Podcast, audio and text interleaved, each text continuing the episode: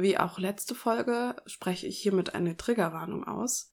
Wir werden über sehr unterschiedliche Themen sprechen, auch über Trauma und äh, psychische Krankheiten. Deswegen, wenn jemand sich nicht so wohl damit fühlt, äh, die nächste Folge wird auf jeden Fall ein bisschen weniger ernst. genau. Und jetzt viel Spaß mit dieser Folge. Hallo und herzlich willkommen zum Podcast Museum Was muss mit mir, Pierre May, und meinem heutigen Gast Saskia. Hallo.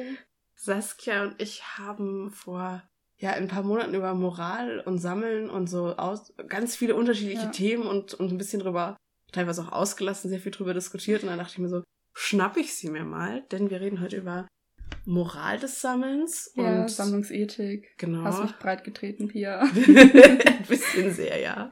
Genau. Zuerst, äh, Saskia hat eine Ringvorlesung gefunden. Genau. Von dem Museum für Naturkunde in Berlin zu dem Thema Tiere als Objekte. Und zwar äh, wird da der Prozess untersucht, also bei dem eben Tiere und, also tot oder lebendig, also auch Tierpräparate für ja, Museen eben hergerichtet werden oder in Museen ausgestellt werden. Genau, und das wird eben da betrachtet in einem globalen, politischen, wissenschaftlichen und auch kulturellen Kontext. Es beginnt äh, am 9.11. und man kann sich eben online da noch anmelden. Also, wenn das jemanden interessiert, dann wäre das vielleicht was.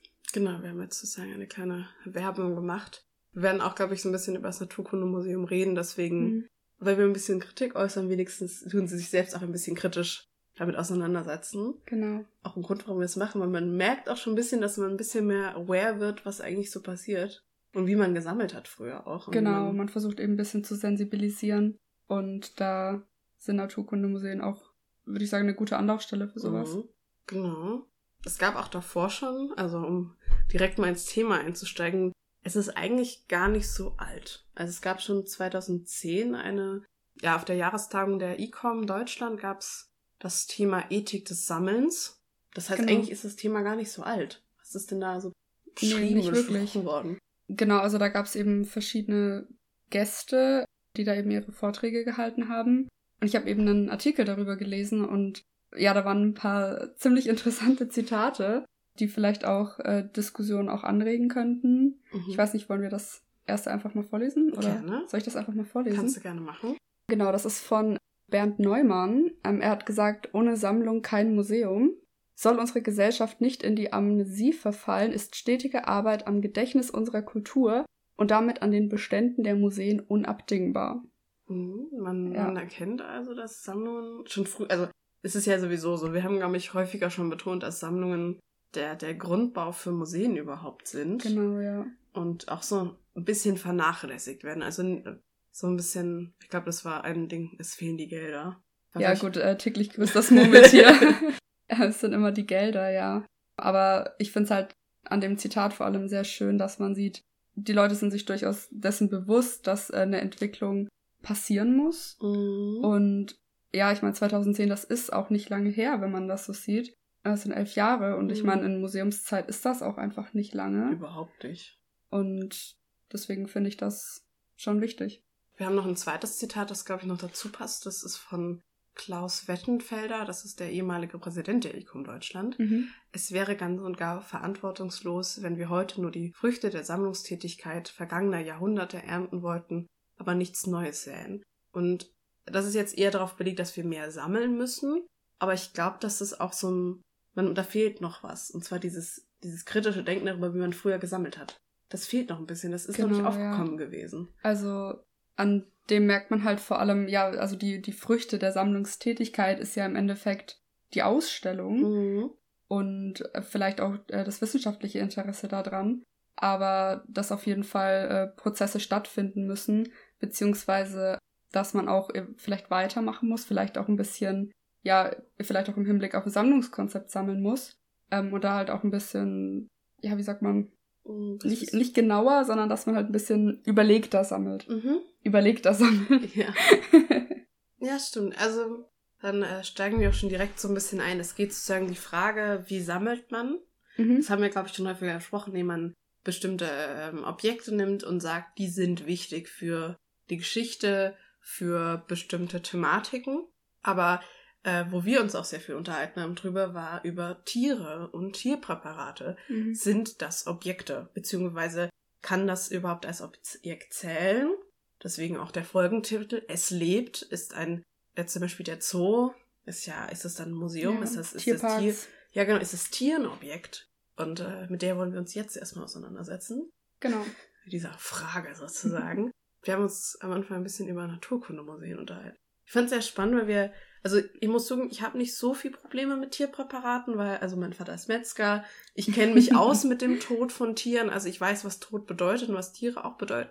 Aber du warst eher so, fuck, Tierpräparate, die schauen mich an. Also ich auch verstehen kann, das sieht schon teilweise sehr gruselig aus. Ja, also ich weiß nicht, das ist halt auch immer ähm, das persönliche Befinden mhm. dabei. Ähm, es gibt zum Beispiel in äh, Naturkundemuseen natürlich oft irgendwelche Schausammlungen, also wo dann eben wirklich nur Tierpräparate ausgestellt werden. Und ich muss sagen, mir ist da oft sehr unbehaglich, also mir wird oft sehr oh. unbehaglich da drin, ähm, wenn dann wirklich so Vögel wirklich mit ihren ausgebreiteten Flügeln dann irgendwie ausgestellt werden oder man läuft irgendwo eine Treppe hoch und äh, guckt dann wirklich einem Tier direkt in die Augen.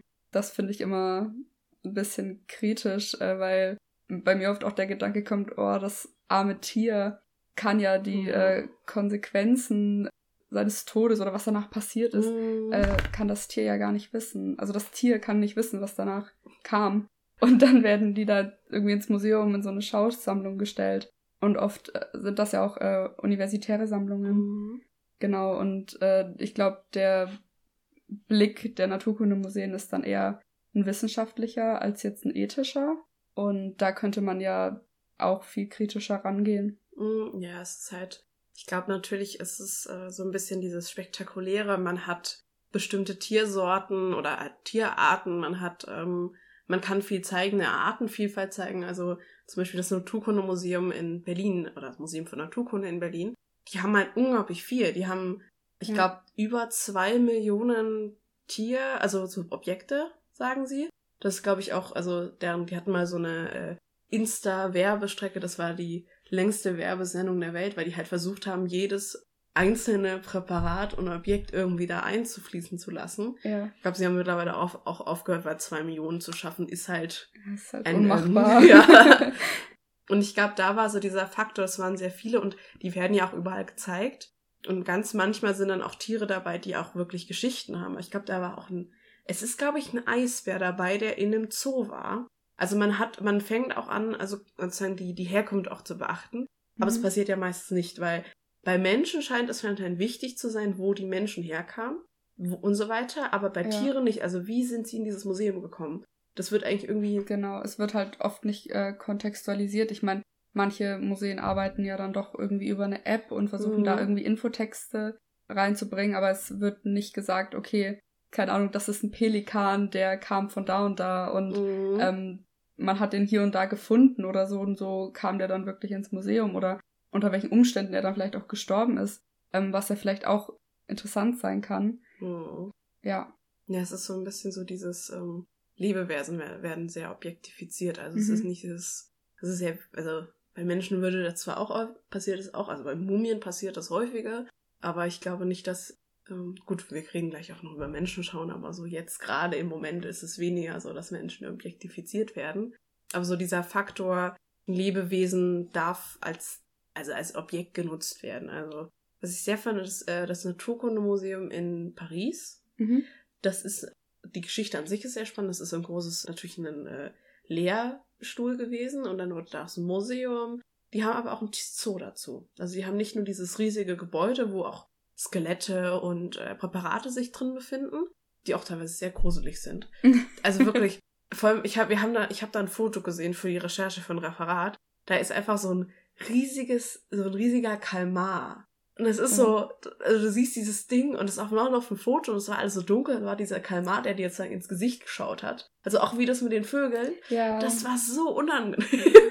Also es, es war, es gehörte natürlich dazu. Das Ding war kein Präparat, es war ein Modell, also schon mal besser mhm. als ein mhm. richtiges Ding, aber es lag, war da so und daneben eben in diesem Zoo, also ist es wirklich ein Zoo, noch die Tiere dazu. Also die lebendigen. Genau, genau. Ja. Und dann die Frage ist, also sozusagen, wir haben ja auch über Zoos, so dieses, also ab wann ab wann ist ein, ein sagen wir, ab wann ist ein Lebewesen, das gestorben ist, ist das schon davor ein Objekt oder nicht? Das ist, diese, ja. das ist so eine Riesenfrage, die aber auch irgendwie niemand so richtig aufgreifen möchte, habe ich manchmal das Gefühl. Ja, ich glaube, so der, der erste Punkt ist natürlich, dass es alles aus der Sicht des Menschen passiert hm. und dass, ich sag mal, ein Mensch beim Ausstellen eines äh, verstorbenen Menschen, also Human Remains, dann noch, ne, noch mal eine größere Hürde hat, als jetzt ein Tier auszustellen oder ein Tierpräparat. Beziehungsweise Tiere objektifiziert man einfacher als einen Menschen. Mhm. Also das ist, glaube ich, auch ein wichtiger Punkt in dieser, in diesem Prozess. Mhm.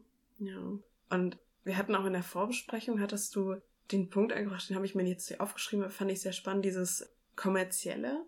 Dass ja. sagen, ähm, äh, sobald es kommerziell ist, ist es genutzt und dass man sozusagen, wir, wir haben jetzt gerade sehr, sehr kritisch diesen Aufstellen von Mensch, äh, von äh, Tieren geredet. Mhm. Aber du hattest auch gemeint, so geht das Boykottieren das bringt ja dann auch irgendwie nichts, weil du damit sozusagen den, den Zoos Gelder wegnimmst. Also ich weiß, dass der Tiergarten in Nürnberg ist, die haben ziemlich große Bauprojekte in letzter Zeit durchgenommen, um eben auch die Arten, also den Lebensraum für die Tiere ein bisschen artgerechter zu machen. Aber es ist trotzdem sehr viel Geld da reingeflossen und äh, also dieser Zoo ist doch sehr ja. äh, unterfinanziert, obwohl er eigentlich Lebewesen beinhaltet, die ja auch irgendwie, also sie einfach zu töten wäre genauso sehr Quälerei wie nicht hinzugehen und das kein Geld, also es ist halt so ein riesiges Dilemma. Ja, das ist halt das Problem, weil ich meine, die Tiere sind jetzt ja im Zoo und nur wenn ich jetzt dann halt sage, oder wenn mehrere Leute sagen, hey, ich boykottiere das jetzt und es geht keiner mehr in den Zoo, tue ich dann den Tieren wirklich was Gutes? Weil die sind ja trotzdem noch da. Und ich meine, es sind ja auch oft äh, Tiere, die vielleicht über Generationen hinweg jetzt schon im Zoo oder im Tierpark sind, die man dann vielleicht auch nicht so einfach auswildern kann. Also müsste man da halt irgendwie versuchen, Wege zu finden, das vielleicht zu minimieren oder halt irgendwie, ja, diesen Kreislauf auch zu unterbrechen. Mhm. Aber da bin ich auch ehrlich gesagt nicht im Thema genug drin. Das ist ja nicht unser Thema. Unser Thema genau, ist, wir wollten es nur angeschnitten haben, weil wir, ja, wenn wir über Tierpräparate reden, wäre es blöd, wenn wir nicht über lebende Tiere ja, reden. Ja, genau. Und es gibt ja auch Museen, die haben ja auch lebende Tiere. Genau, ja. Das, äh, also siehe das äh, in Paris, das Naturkundemuseum. Es gibt auch bestimmt auch noch mehrere, wo, also mit Insekten zu haben, finde ich. Na gut, aber ich meine, was da halt auch ganz wichtig ist, ist sowas wie Sea Life. Oh. Die haben ja oft auch noch so Ausstellungsräume, wo ja. dann zum Beispiel ein verstorbener Seestern oder so auch mhm. noch ausgestellt wird. Oder, mhm. also nicht jetzt speziell ja, ja. Sea Life, aber einfach so Unterwasserwelten, mhm. die ja da auch irgendwie gehalten werden, in, also hinter Glas und schwimmen dann den ganzen Tag über die Besucher drüber, die dann tolle Instagram-Fotos in den Tunneln machen. das ähm, stimmt. Ja. Oder diesen riesigen Tower, den gibt's ja auch noch. Wo Stimmt. ich mir so denke, wenn man die große, weite Meer anschaut und dann in welchen kleinen Becken sich dann diese Fische befinden, die alle ja, nur im Kreis ja. schwimmen den ganzen Tag. Gibt's da nicht auch, ähm, waren das Haie, die sich immer ihrer Umgebung der Größe nach anpassen? Okay. Oder ich, ich weiß nicht, ob es Haie waren, aber es gibt auf jeden Fall einen Fisch, der ja. so groß wird, wie seine Umgebung es zulässt. Ah, okay. Ja. Und das finde ich irgendwie auch ganz spannend, weil mhm. man dann sowas vielleicht auch schon wieder erkennt, okay, klar, sie passen sich auch irgendwie an und es sind vielleicht auch Lebensumstände, die die mhm. meisten Tiere äh, in Tierparks, Unterwasserwelten und so weiter mhm. einfach nicht gewohnt sind, diese Größe auch. Mhm.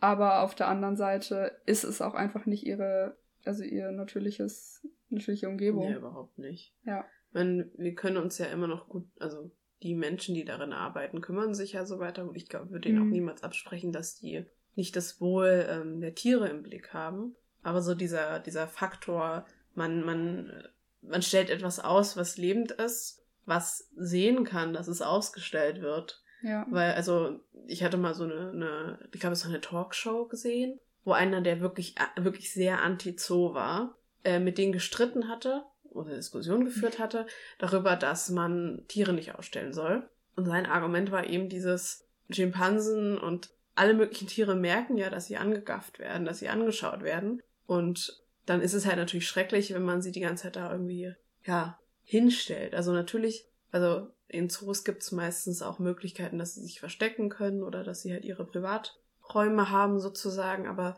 es ist trotzdem so dieses Gefühl, man, man, man schaut ja ein Lebewesen an. Ja. Und ich glaube, deswegen hat man mit Tierpräparaten vielleicht einen Hauch weniger Problem mit, weil sie ja schon tot sind, sich nicht bewegen können und damit hat man nicht so, so ein Schuldgefühl dabei irgendwo. Ja, natürlich, weil es auch der einfachste Weg ist. Mhm. Also vor allem dann für die Ausstellungsmacher, Macherinnen ist das natürlich einfacher. Sehr viel einfacher. Dann zu sagen, okay, ich nehme ein Tierpräparat, wobei da halt oft kommt es ja auch auf den Kontext wieder an, wie dann das Tierpräparat ausgestellt wird, mhm. ähm, wie ich dann das ausgestellte Tier wieder sehe. Mhm. Ich meine, es ist halt auch einfach ausgestellt, also man kann es halt auch nicht anders sagen. Es ist in dem Moment einfach in der Ausstellung und fungiert eben auch als Ausstellungsobjekt. Ja, als ja. Äh, Vermittler von Wissen. Vielleicht. Ja, es sind Wissensträger. Mhm. Aber das Wissen, das dann bei den BesucherInnen ankommt, also das hat ja auch wieder der Ausstellungsmacher, die Ausstellungsmacherin, Kuratorin in, in der Hand. Mhm. Ja, ich glaube deswegen, wenn man, ähm, vor allem wenn man so einen großen Konvolut Präparate aufstellt, dann verliert man oft mal, dass da ein, eine Person oder ein in dem Fall ein Tier alleine auch steht und nicht nur. Ja. Wir haben diese Diskussion Tiere und so, so und auch Tierquälerei in, in Zirkus und so weiter, die wird ja auch immer mehr darauf geachtet, dass man wenigstens den Tieren irgendwie eine Form von lebensgerechte ja, Unterbringung und auch so genau, geben kann. Ja. Aber ja, das ist auch beispielsweise der ähm, Zirkus Roncalli, glaube ich, mhm. die ja mittlerweile auch mit Hologrammen arbeiten. Und ich meine, die Shows sind komplett tierfrei mittlerweile ich meine natürlich die Tiere, die davor in diesen Shows waren, die kann man auch nicht einfach vor die Tür setzen und sagen, lauf. Mhm. Aber da muss man halt dafür gucken, dass die halt wenigstens gut untergebracht werden und artgerecht auch behandelt werden. Mhm. Man hat ja auch irgendwie, wenn man, wenn es schon da ist, hat man eine Verantwortung dafür. Genau. Und man kann nicht nur sagen, ja, dann züchten wir sie weiter. Oder je nachdem, wie, mhm. wie Zoos so drauf sein können, weil manche sind natürlich auch. Es gibt Zoos, die, wo man sich denkt, so, wo ist hier das wo ist hier ein, ein lebenswerter Raum? Wo kann ja. man, also wie kann man sagen, dass da Personen gut leben oder halt Tiere gut leben können? Und es gibt natürlich auch welche, die wenigstens versuchen zu sagen, ja, wir bauen jetzt, also Nürnberg hat zum Beispiel jetzt so eine Wüstenhaus gebaut, wo halt eben Wüsten, es war eine trockene Region, überall ist Sand, wo sich dann auch, also Insekten auch überall auf dem Boden befinden. Es war sehr, sehr spannend, weil die sich auch vergraben haben und so weiter. Das heißt, die hatten auch irgendwie so das Gefühl, man, man hatte irgendwie das Gefühl, okay, sie, es sieht jetzt artgerechter aus als in so einem kleinen Käfig. Hm eingesperrt oder so. Ja, ich meine, es ist halt dann wieder dieser Ausschnitt des natürlichen mhm. Lebensraums. Ist halt auch wieder die Frage, reicht das den Tieren? Weil man mhm. guckt das natürlich immer aus der Perspektive des Menschen an. Ja. Aber ich finde, sowas sollte man schon auch hinterfragen, durchaus. Mhm. Wo sich dieser, äh, um jetzt auf äh, Menschen schauen langsam überzukommen, ja. dieser Blick von was sagen wir brauchen, um zu leben, sich sehr, oder halt sehr stark verändert hat. Also wir, also wir wollen das Thema jetzt auch wirklich nur anschneiden, denn äh, die, dass der Podcast Geschichten aus der Geschichte hat da eigentlich schon ziemlich gute, ähm, ja, eine ziemlich gute Folge drüber gemacht über Völkerschauen. Ich habe jetzt Menschenschauen genannt, aber das heißt ja eigentlich Völkerschauen. Kurz, vielleicht ganz kurz zum Phänomen. Es ist äh, so in den 1920er, 1930er Jahren entstanden, dass man ja, äh, also schon ein bisschen früher gewesen, dass man eben mehr oder weniger Menschen aus anderen Kulturkreisen äh, genommen hat, also wirklich teilweise echt genommen hat. Und genau, dann, also hat halt den Ursprung im Kolonialismus. Genau, es ist ein Kolonialzoll, ja. nicht? Also Kolonialismus immer äh, sarkastisch gesehen wundervoll. Nein, also es ist sozusagen, die wurden genommen und sind dann zu uns verbracht worden oder auch nach Amerika und anderen sehr westlich geprägten Ländern. Und dort wurden sie dann wirklich ausgestellt. Also. Genau. Also begonnen hat das, äh, ja, mehr oder weniger begonnen, ähm, der Hamburger Karl Hagenbeck. Ähm, seine erste große Völkerschau äh, war eben auch schon im Jahr 1874. Der Aufschwung kam dann eben in den 20er, 30ern. Mhm. Und er war eigentlich Tierhändler für Zoos. Ja, belieferte diese dann halt eben aber auch mit Menschen. Also es waren Tier- und Menschenhändler mehr oder weniger. Sozusagen, ja. Ja, man kann es nicht anders sagen, ja. Gott. Und in diesen Ausstellungen, also das inszenierte er wirklich. Also ich habe irgendwie so ein Zitat gefunden, er wollte sozusagen die Illusion einer Reise verkaufen. Okay. Und ein Beispiel ist eben, dass er ÄgypterInnen vor Pyramiden aus Pappmaché gezeigt hat, die dann eben auf äh, Dromedaren reiten mussten. Uh. Also um eben so diese Illusion zu schaffen, oh, ihr seid in Ägypten und ähm, lauft da eben an den Pyramiden vorbei und so weiter. Ja. Also es ist nicht nur, das waren nicht nur Ägypter, das waren wirklich aus wirklich sehr vielen unterschiedlichen Orten. Genau, das war nur ein Beispiel. Genau, ja. und die mussten dann natürlich auch ihren, ihren in Hütten wohnen, die ungefähr so aussahen wie ihre Hütten und dann mussten die da oder halt ihre Häuser und mussten da dann äh, Tätigkeiten machen, die sie sozusagen machen, irgendwelche Tänze aufführen, irgendwelche Sachen bauen, was sie halt auch, also was ja halt ihr Lebensalltag sozusagen war. Ja. Nur halt in einem Gehege, abgegrenzt von Weißen, die in schönen, also in sehr westlichen Kleidern vor ihnen standen und mit, keine Ahnung, vielleicht auch mit so komischen, seltsamen so Lupen oder Ferngläsern, die angegafft haben. Ja. Also es war wirklich eine sehr degradierende Praxis. Genau. Und ähm, ja, auch dieser, dieser, der, der Begriff Exotik ist ja damit auch ein, ein definitiv kolonialer Begriff. Also wenn man exotisch sagt. Ja, ich meine, es ist halt ja. halt immer die eurozentrische Sichtweise. Genau. Also natürlich ist, gilt das als exotisch. Und ich meine, der Begriff Exotik den kann man ja schon ähm, total kritisieren eigentlich, mhm. weil es natürlich äh, der Blick der Kolonialisten ist. Mhm. Und was bei solchen Völkerschauen natürlich mit reingespielt hat, war eben diese Faszination für das Unbekannte. Und ich meine, das kann jeder nachvollziehen, dass das Unbekannte faszinierend ist. Mhm. Aber in solchem Ausmaß ist das halt ethisch absolut unvertretbar. Und also es ist halt einfach Ausstellen von Menschen gewesen. Genau, es ist nichts anderes. Ja. Genau. Und es hat auch, zur Schaustellung. Hm. Ja.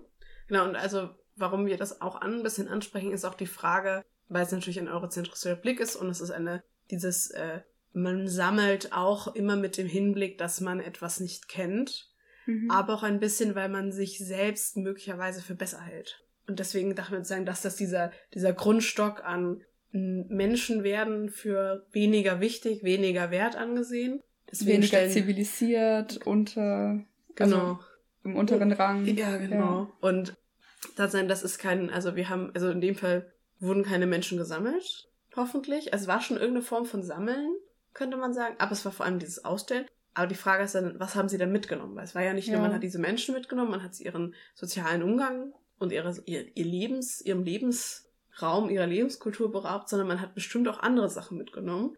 Und sagen, dieses Symbolbild, ist, also die Menschen, die Völkerschau war für uns, also habe ich jetzt eher so als Symbolbild dafür, für was koloniales Sammeln ist. Dieses, die, die, die Ethik, dass man Dinge mitnimmt, weil man sagt, ich habe mehr Recht dazu. Und dann sagen, das war das Große. Das genau, ja. Also, dass man einfach gesagt hat, ich möchte das jetzt und ich nehme das jetzt auch mit. Also, mhm. Also es geht eben auch um dieses Anmaßen dass man sagt, okay, ich bin dazu berechtigt, das einzupacken und zu verschiffen. Es war ja im Endeffekt nichts anderes. Mhm. Genau ja. darum geht's eben und das ist halt genau eben im Betrachten eben auf die Sammlungsethik, äh, dass eben der Sammelnde da den vorherigen Besitz oder die vorherige Funktion ohne die Zustimmung des Besitzers ja eben einfach missachtet. Mhm. Also Sammlungsethik ist eben auch verbunden mit sich selbst klar zu werden, dass man jetzt etwas entfernt oder jetzt etwas mitnimmt, was jemand anderem gehört, wie du genau. schon gesagt hast, oder halt auch irgendwie so dieses wichtig ist. Genau, es geht eben auch um Bedeutung. Genau. Also auch so das geistige Eigentum, die, die ich glaube, Lea hat in der Folge äh, von der mentalen Bedeutung, die mentale ja, Beschaffenheit des Objekts vielleicht auch. Genau darum geht's eben. Mhm. Was man eben auch den Leuten, dem Volk, den Personen einfach auch wegnimmt. Und dann auch die Frage ist dieses Zurückgeben, weil wenn wir schon über dieses, diese Macht reden, dann ist ja auch dementsprechend jetzt, wir sind jetzt gerade sozusagen bei, ähm, in unserer Gesellschaft geht es jetzt ja um, wie, wie können wir Dinge gut machen. Weil wir haben jetzt gesehen, ja. wir merken immer mehr, dass wir Dinge falsch gemacht haben und auch die Personen, denen es angetan wurde, merken so, mir ist Unrecht getan worden und ich habe irgendwie auch das Recht dazu, das einzustehen. Und jetzt geht es dann natürlich auch um Restitution. Und da kam eine, also also eine Idee von dir, die ich sehr spannend, oder also ein, das, wie nennt man das? Diskussionsfrage. Eine Diskussionsfrage, die ich sehr spannend fand, und zwar, dass die Frage, ob digital, also wenn man ein, ein, ein Objekt zurückgibt, es aber davor digitalisiert, ob man etwas dann vollständig zurückgegeben hat. Genau, da ging es eben, ähm, ich hatte eben ein Referat mit Marika und da sind wir auch im Zuge dessen, ich glaube, es war irgendwie eine Art Artikel, beziehungsweise sind wir dann halt auch irgendwie drauf gekommen, ob äh, eine Restitution auch noch geglückt ist. Ich sage jetzt einfach mal geglückt, ähm, wenn man sozusagen das Objekt vorher als 3D-Modell digitalisiert oder ob das dann nicht, ich sage jetzt fehlgeschlagen ist, mhm. weil man ja das, weil, weil, ja, weil man ja trotzdem irgendwie ein geistiges Eigentum, es hängt eine Bedeutung dran, es hat ja einen gewissen, ja, Aura, ich, ich sage jetzt einfach mal Aura, ob die dann nicht vielleicht, ja, nicht gestohlen wurde, sondern einfach behalten wurde. Hm, ich glaube, es hat auch sehr viel mit Trauma zu tun. Mhm. Und dem, also auch diese, also es ist Unrecht passiert, also der Unrechtskontext, den wir auch schon öfters erwähnt hatten, dieses, es ist etwas passiert, man wurde verletzt, man, es wurde einem weggenommen, es wurde, man wurde selbst mitgenommen. Ja. Und dieser Faktor, dass man dann sagen, man will es zurückgeben, aber man gibt nur einen Teil zurück. Sagen den genau. größeren Teil und natürlich auch, also das gesamte Original, aber man will irgendwas beibehalten was ich, also ich persönlich kann es verstehen. Ich finde, dass digitale Objekte wäre meiner Meinung nach die einfachste Lösung irgendwie mhm. auch, weil das natürlich den uns als äh, ja, äh, Land, das das Ganze verbrochen hatte, oder als Gebiet des Verbrechens, ja. auch irgendwie natürlich sagt, okay, wir, wir würden es gerne irgendwie auch weiter ansehen können, irgendwie Sachen damit machen. Und wenn man das Original aber dann zurück so ihr, also wie bei den Benin-Bronzen zum Beispiel sind ja ein, ähm, das wird ja auch gerade sehr häufig diskutiert und das ist ja mittlerweile auch zum Restitutionsabschluss gekommen. Sie werden jetzt zurückgegeben. Genau, ja. Nach und nach. Und ich glaube 22 oder so stand. Oh. Also ich habe gestern einen Artikel gesehen, da stand irgendwas mit 22. Oh. Also das musstest du mit reinnehmen, das kannst du gucken, wenn du.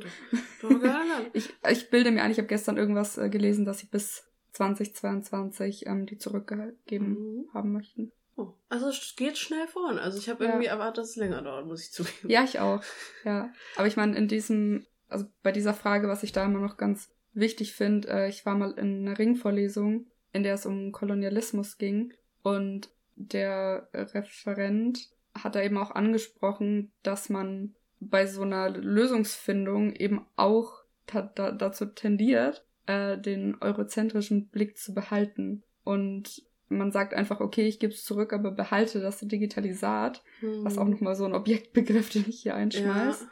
Und äh, macht sich das so im Endeffekt einfach aber man tendiert dann halt wahrscheinlich schnell dazu, das mit der, äh, also mit der anderen Seite nicht abzusprechen oder mit den Leuten, denen man das eben zurückgibt. Ob das für die dann so in Ordnung ist, das wird wahrscheinlich dann nicht mehr groß gefragt. Mhm. Also kann ich mir vorstellen, dass das dann nicht mehr viel gefragt wird, mhm. ähm, weil man sich dann natürlich denkt, okay, das Objekt habe ich ja trotzdem äh, zurückgegeben. Ja, das ist ja dieses, man, man, man deswegen auch so wundern wir die Völker schon mit reingebracht haben, weil es ja so ein großer Komplex ist. Genau. Also, und man kann nicht einfach sagen, man gibt was zurück und gut ist. Man muss einen sehr langen Weg und sehr langen Prozess auch mit miteinander reden, miteinander auch, also keine Form von Frieden schließen, weil wir waren diejenigen, die natürlich Probleme bereitet haben. Ja, aber es ist viel Kommunikation. Ja, genau. Dass ja, man sich Aufarbeitung, gegen, ja, Traumabewältigung auch. Ja, voll, voll. Genau.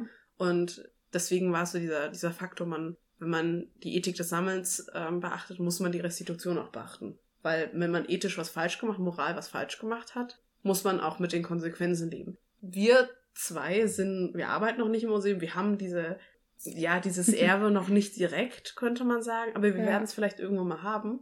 Deswegen ist es immer besser, sich früher damit auseinanderzusetzen. Genau, und ich denke, dass es durchaus Aufgaben sind, die unschön sind, weil man ja immer nach den Fehlern suchen muss. Mhm. Aber ich finde es sehr falsch, den einfachsten Weg zu wählen. Und deswegen ist halt natürlich sowas wie die Frage nach den Lösungsansätzen, ähm, ist das für alle Parteien in Ordnung? Ähm, das darf man dann halt auch nicht eben mit dieser westlichen Sicht dann behaften mhm. und sagen, naja, für uns ist es ja in Ordnung, weil andere machen es anders. Mhm. Und ähm, da muss man halt immer auf die Leute achten und das dann individuell entscheiden. Ja, ich glaube, deshalb warten auch so viele, weil alle immer eher auf die Anfrage warten. Was ich ja. auch verstehen kann, weil, weil wenn niemand was will, warum sollte ich es wegnehmen? Kann ich noch verstehen irgendwo, aber dass man anfängt, das hinzuschreiben, wenn dann zum Beispiel, wenn man durch Provenienzforschung merkt, oh, da ist was schief gelaufen. Ja, dass man es hinschreibt, dass man schreibt, wir haben hier einen Fehler gefunden. Ja. Ähm, so, es kam noch keine Restitutionsforderung, das auch dazu zu schreiben. Aber hier sind die Gründe, warum dieses Objekt problematisch ist. Weil dann wird gleichzeitig aufgeklärt darüber, wie sagen, dass, äh, dass der, der Denkprozess auch in der Sammlung sein muss. Natürlich, und Museen sind einfach Orte des Diskurses. Und man muss dann nicht auf heile Welt machen, sondern sollte eben solche Punkte und vor allem auch Kritikpunkte, die man auch in der eigenen Sammlung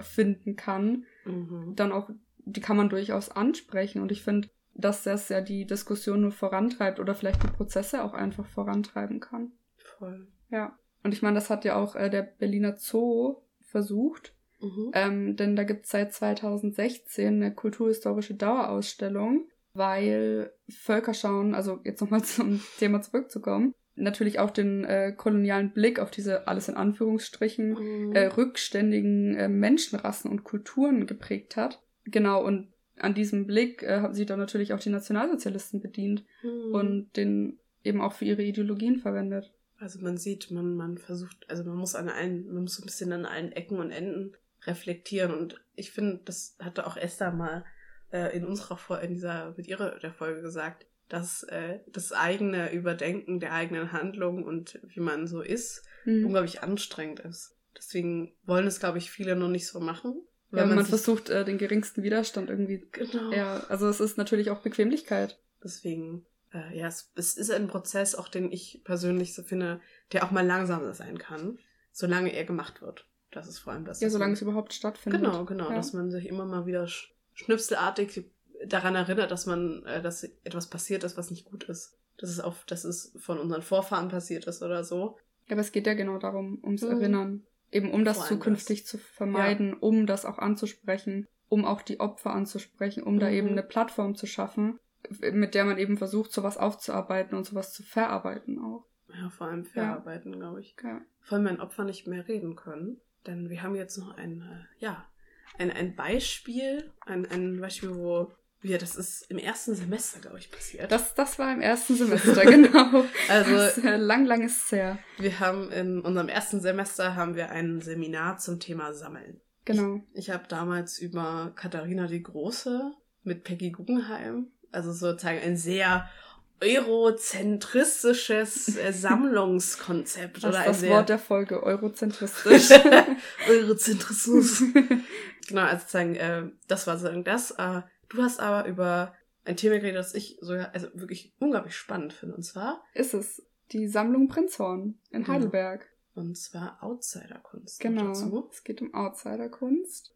Kurz vielleicht äh, zur Sammlung selber. Ähm, die geht eben auf den Kunsthistoriker und äh, Psychiater Hans Prinzhorn zurück, der Zeichnungen, äh, Texte, Gemälde und Skulpturen äh, seiner PatientInnen gesammelt hat. Ähm, und das eben über einen Aufruf ging an viele äh, psychiatrische Kliniken, dass die doch alle ja die Kunstwerke einsammeln sollen und bitte an ihn schicken. Grob gesagt, äh, sehr vereinfacht. Genau, und der Begriff Outsiderkunst, äh, der bezeichnet eben Werke, die ähm, außerhalb äh, des etablierten Kunstbetriebs äh, entstehen. Also das ist halt auch schon wieder eine sehr kritische Definition. Ähm, genau, das wurde eben meist von Menschen mit, mit einer psychischen Erkrankung geschaffen. Oder eben einer Behinderung, also auch äh, genau. Personen mit Trisomie 21 äh, machen das. Aber ja. so zum, zum warum ich, warum wir dieses Thema gewählt haben, erstens, weil du hast ein Referat drüber gehalten. Ich finde es auch unglaublich spannend, aber das ist ähm, eine sehr, hier sehr zentrale Frage. Weil an sich ist das, was er gemacht hat. Er hat Kunst als Therapieform irgendwie nicht etabliert, aber er hat sie auf, äh, vielleicht darauf aufmerksam gemacht gehabt. Äh, genau, also mit der Sammlung wurde eben auch interdisziplinar gearbeitet, mhm. also eben auch in der Psychologie, äh, auch in der Kunstgeschichte, vielleicht auch ein bisschen Soziologie. Also da kann man ja für viele Bereiche irgendwie was rausziehen. Aber die Kritik, auf die ich dann so ein bisschen auch gestoßen bin, ist eben, konnten die KünstlerInnen wirklich ja das Ausmaß oder die Nachwirkungen dieser Sammlung erfassen. Es äh, geht sozusagen jetzt um die Frage, also natürlich äh, bei kolonialen äh, Kontexten, da ist ja auch wieder dieses Gleiche. Eine Person entscheidet nicht, was mit, ihren, mhm. mit ihrem Besitz passiert. Und hier war es halt noch extremer, weil sich hier, sagen, der, der, also wir hatten, du hast sehr unterschiedliche Beispiele. Man Personen, die sich jetzt sagen, ihre eigene Lebensrealität versucht haben, auf wieder durch ihre, durch ihre Kunst wieder irgendwie, oder halt durch, durch ihre Kunst wieder genau, ja. irgendwie zurechtzuflicken, weil psychische Krankungen sind ja viel mit, äh, das sagen, die eigene Lebensrealität zerstört. Ja, dein ganzes Leben wird einfach eingerissen. Genau. Und das ist ähm, eben auch ein Zitat von Thomas äh, Röske, dem Leiter der Prinzhorn-Sammlung. Und zwar sagt er, ich habe jetzt hier gegendert, ähm, KünstlerInnen sehen ihre Werke nicht als Kunst, sondern als Verbindung zur Realität, nachdem ihre alte Realität zerstört wurde. Also die klammern sich sozusagen an die, ihre neue Realität mhm. und versuchen sich äh, eben auch darüber auszudrücken. Und dann ist natürlich die Frage, darf man sowas aufstellen, darf man sowas sammeln? Und auch dieser Begriff Outsider-Kunst, das bedeutet ja im Grunde genommen, er hat die Person jetzt als Künstler bezeichnet. Also sie sind Künstler, genau, aber gleichzeitig sind sie Außenseiter. Sie sind keine in Anführungszeichen richtigen Künstler. Ich, den Begriff, den, also wir haben einen, also äh, Saskia hat einen Artikel gefunden, der heißt Wer sind hier die Außenseiter? von Annika Meyer. Sie hatte ähm, jemanden gefunden, der die, sozusagen die Künstler, die teilweise studiert sind und so weiter, mhm. als Siegeskünstler, glaube ich, bezeichnet. Ja, genau. Und sozusagen die Outsider sind dann diejenigen, die, die sind keine richtigen Künstler, aber kaufen oder sammeln können wir sie trotzdem so ungefähr. Also dieses moralische, ja. ja, ist es nicht, aber es ist schön billig, so ungefähr. Das ist fast schon in die Richtung. Sozusagen, und es ist halt hier auch ähm, vor allem das Problem, wie man Outsider-Kunst auch meint. Also genau grenzt es die KünstlerInnen nicht eher aus, beziehungsweise man, man betitelt es als, einfach als, ja, übersetzt Außenseiterkunst. Und dadurch werden die KünstlerInnen natürlich auch in diese Schiene des Außenseiters gedrängt, also gedrängt. Hm. Und also die wurden ja auch nicht gefragt, ob sie sich selbst zu sehen. Nee. Also diesen Titel hat ja nur die Sammlung irgendwann mal bekommen oder diese ich möchte es nicht Genre nennen, aber du weißt, was ich meine. Es ist ja auch fast ja. ein Genre. Ich glaube, so wurde, also ähm, so wurde es ja teilweise fast betitelt, dass es so eine Form von genau. Genre auch ist, äh, der Kunst oder Stilrichtung, was es ja auch nicht ist, weil jeder der ähm, ja Kunst, jeder dieser Künstler hat auch einen eigenen Stil gehabt. Manche ja. haben auch, also gab ein Beispiel war so äh, eine Person, die halt eine psychische Erkrankung hatte und die dann ein, ein ganzes Manifest, ein, ein, ein Buch geschrieben hat, mehr oder weniger. Genau. Das dann ausgestellt wurde, wo mehr oder weniger seine traumatische, ja, sein traumatischer Werdegang irgendwie auch irgendwie teilweise dargestellt wurde. Auf eine andere Art und Weise. Ich will es auch, glaube ich, gar nicht nennen, weil es erstens ein sehr langer Titel ist, aber ich glaube auch irgendwie, dass es, ich will ihm nicht mehr, mehr die Aufmerksamkeit, also ja, ein bisschen Privatsphäre ja. auch irgendwie genau. haben. Ja, da, darum geht's ja auch viel. Also wollten diese KünstlerInnen auch wirklich so in den Fokus eben dieser Sammlung geraten. Mhm. Das ist ja auch das eine Beispiel äh, mit der Patientin, die ähm, aus ja, Laienfetzen und so weiter Muster auf dem Boden äh, gemalt hat und gelegt hat und also die wurden dann halt abfotografiert. da ist halt auch die Sache, wollte sie das überhaupt? Also sie hat meistens danach äh, die halt auch wieder weggeräumt und hat halt nur irgendwie versucht, sich darüber auszudrücken hatte aber, ich kann es auch nicht sagen, es kann niemand sagen, aber ob es wirklich in ihrem Interesse war, dass das äh, dokumentiert, vervielfältigt, veröffentlicht und so weiter wird, das ist halt auch wieder eine andere Sache. Hm. Dann haben wir natürlich auch andere profitiert. Also in dem Fall natürlich äh, Hans Prinzhorn, der hat dann ein Buch veröffentlicht mit dem Titel Bildnerei der, der Geisteskranken äh, 1922. Ja. Natürlich, also der Titel ist schon äh, passend zu dem, was man früher auch von Personen gedacht hat, die eben, ja, nicht, äh, nicht der Norm entsprachen. Ähm, auch so Sachen wie ähm, Idiotie, das ist ja auch ein Begriff für Personen, die eben eine geistige Einschränkung haben oder eine kognitive Einschränkung. Wir benutzen es heute als äh, Beleidigung. Ähm, früher war es wirklich eine, also eine Krankheitsbeschreibung, die aber dann auch irgendwie dazu geführt hat, dass man sie als äh, nicht äh, mindere Menschen auch beschrieben hatte. Also wir hatten, also bei uns in Würzburg, wir haben halt einfach ein großes eine große Uniklinik, wo eben auch Menschen eingesperrt wurden, auch leider auch getötet wurden im Dritten mhm. Reich und, und im Zweiten Weltkrieg. Und so diese Frage nach, wir sehen sie als äh, spannend an oder wir sehen es als Kunst an. Also wir benennen es auch Kunst, aber wir sagen davon natürlich noch was anderes. Wir sagen Outsider-Kunst, wird also neben die Kunst gestellt. Aber gleichzeitig. Genau, es wird nicht mit aufgenommen. Mhm. Ja. Und gleichzeitig, ich meine, was die alles erleiden mussten, also was für Techniken man teilweise hatte, um Menschen von psychischen Krankheiten zu heilen. Äh, ich werde da jetzt nicht weiter drüber reden, aber es gibt wirklich genug, die wirklich sehr grausam sind. Ja. Und das wird irgendwie nie behandelt. Es geht immer nur darum, dass Menschen, die ja anders sind, äh, Kunst machen. Diese Kunst wird dann betitelt als Kunst, ist aber keine richtige Kunst, weil sie haben ja keine Künstler gemacht, sondern nur Outsider-Künstler. Und das ist so ein, so Ja, das ist halt auch wieder so der nächste Titel, den sie dann irgendwie bekommen, ja. äh, ohne den sich halt selbst gegeben zu haben oder mhm. ohne dass ja, vielleicht auch teilweise, ohne das vielleicht wirklich zu verstehen.